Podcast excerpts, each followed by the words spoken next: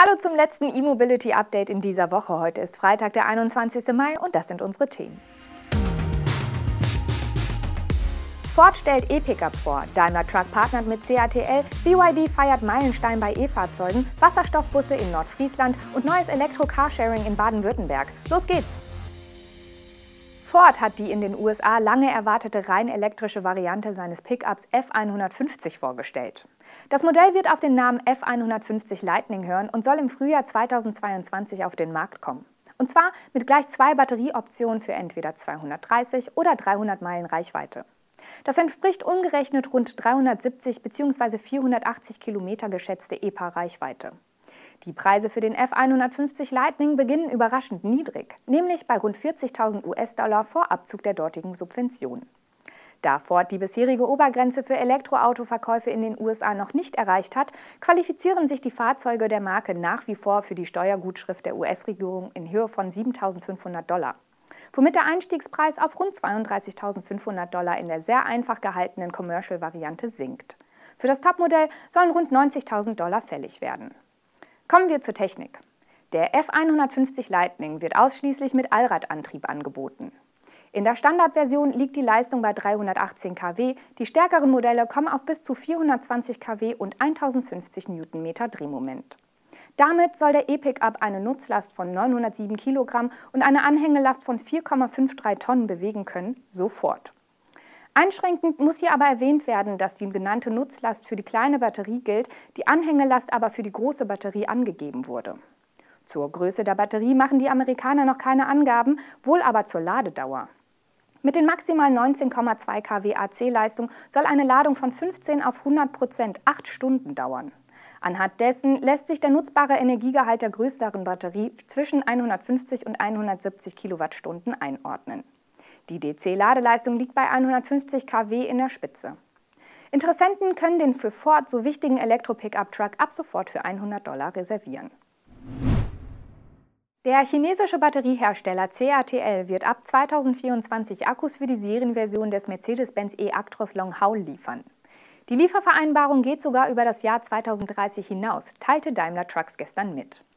Die Batterien für den E-Actros Langhaul sollen sich durch eine hohe Energiedichte mit einer extrem langen Lebensdauer sowie entsprechender Schnellladefähigkeit auszeichnen. Damit sollen die Batterien die besonderen Anforderungen an batterieelektrische Fernverkehrs-Lkw erfüllen. Zahlen hierzu nennt Daimler aber nicht. Die Reichweite des im September 2020 angekündigten Elektrolastwagens soll bei 500 Kilometern liegen.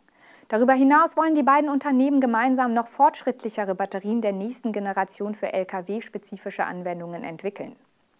Der Schwerpunkt soll dabei vor allem auf hoher Modularität und Skalierbarkeit liegen. Ziel sei es, die Batterien für unterschiedliche Einsatzzwecke und zukünftige E-Lkw-Modelle flexibel nutzen zu können. Damit fährt Daimler Truck weiter zweigleisig. Auch die Brennstoffzellentechnologie wird für den Lkw-Einsatz massiv vorangetrieben. Die Strategie sieht vor, bereits bis 2022 batterieelektrische Serienfahrzeuge in den Hauptabsatzregionen Europa, USA und Japan anbieten zu können. 2027 soll dann die Serienversion eines Wasserstofftrucks folgen. BYD vermeldet einen Meilenstein bei der Produktion von Elektroautos und Plug-in-Hybriden. Der chinesische Hersteller hat nämlich die Marke von einer Million Fahrzeuge dieser Art geknackt. Das Jubiläumsfahrzeug, ein Han EV, lief laut BYD im Werk in Shenzhen vom Band. In der Mitteilung zum Produktionsjubiläum schlüsselt der Konzern seinen Erfolg leider nicht auf. Es ist also unklar, wie viele reine Elektroautos und wie viele Plug-in-Hybride genau produziert worden sind. Die Bekanntgabe des Meilensteins verknüpfte der Konzern aber mit der Ankündigung, dass die ersten 100 Exemplare des Elektro-SUVs Tang für die Verschiffung nach Norwegen vorbereitet werden. Die Elektroautos sollen im dritten Quartal an norwegische Kunden ausgeliefert werden. Bis zum Ende des Jahres will BYD insgesamt 1500 Tang nach Norwegen liefern. Damit tritt der erst 2003 gegründete Konzern in den europäischen Pkw-Markt ein. Mit ihren E-Bussen sind die Chinesen ja schon länger präsent. Norwegen soll übrigens nur der Anfang sein. Die gute Nachricht, in Europa will BYD allein auf rein elektrische Pkw setzen. Plug-in-Hybride sollen hier nicht verkauft werden. In Nordfriesland sind nun auch Wasserstoffbusse unterwegs. Der Projektentwickler GP Joule hat vorgestern im Rahmen des Projektes eFarm die beiden Brennstoffzellenbusse in Nibül an die Autokraft GmbH übergeben. Dabei handelt es sich um eine Tochter der DB Regio Bus Nord. Die Fahrzeuge werden ab sofort im Linienverkehr in Nordfriesland ihren Dienst verrichten. Der Übergabe ging ein längerer Probebetrieb voraus. Mit Wasserstoff versorgt werden die beiden Fahrzeuge vom Typ H2 City Gold des portugiesischen Herstellers Cetano Bus von den zum E-Farm-Projekt gehörenden Tankstellen in Nibül und Husum. Eine vollständige Betankung soll für 400 Kilometer reichen. Mit dieser Reichweite sollen die 12-Meter-Busse einen vollständigen Betriebstag im Linienverkehr bewältigen können. Laut Autokraft werden die Fahrzeuge wie Dieselbusse flexibel auf 50 Busverbindungen rund um die beiden Standorte eingesetzt.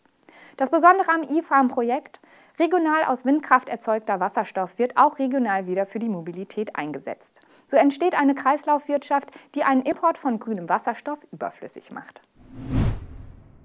In mehreren Großstädten Baden-Württembergs hat ein neues Elektro-Carsharing den Dienst aufgenommen. Dabei handelt es sich um den Anbieter Dir. Die ersten Standorte hat das Unternehmen zusammen mit der Parkraumgesellschaft Baden-Württemberg in Stuttgart, Karlsruhe und Heidelberg eingerichtet. In Kürze soll auch Mannheim folgen. Dir setzt auf stationäres E-Carsharing mit festen Stellplätzen in Parkhäusern.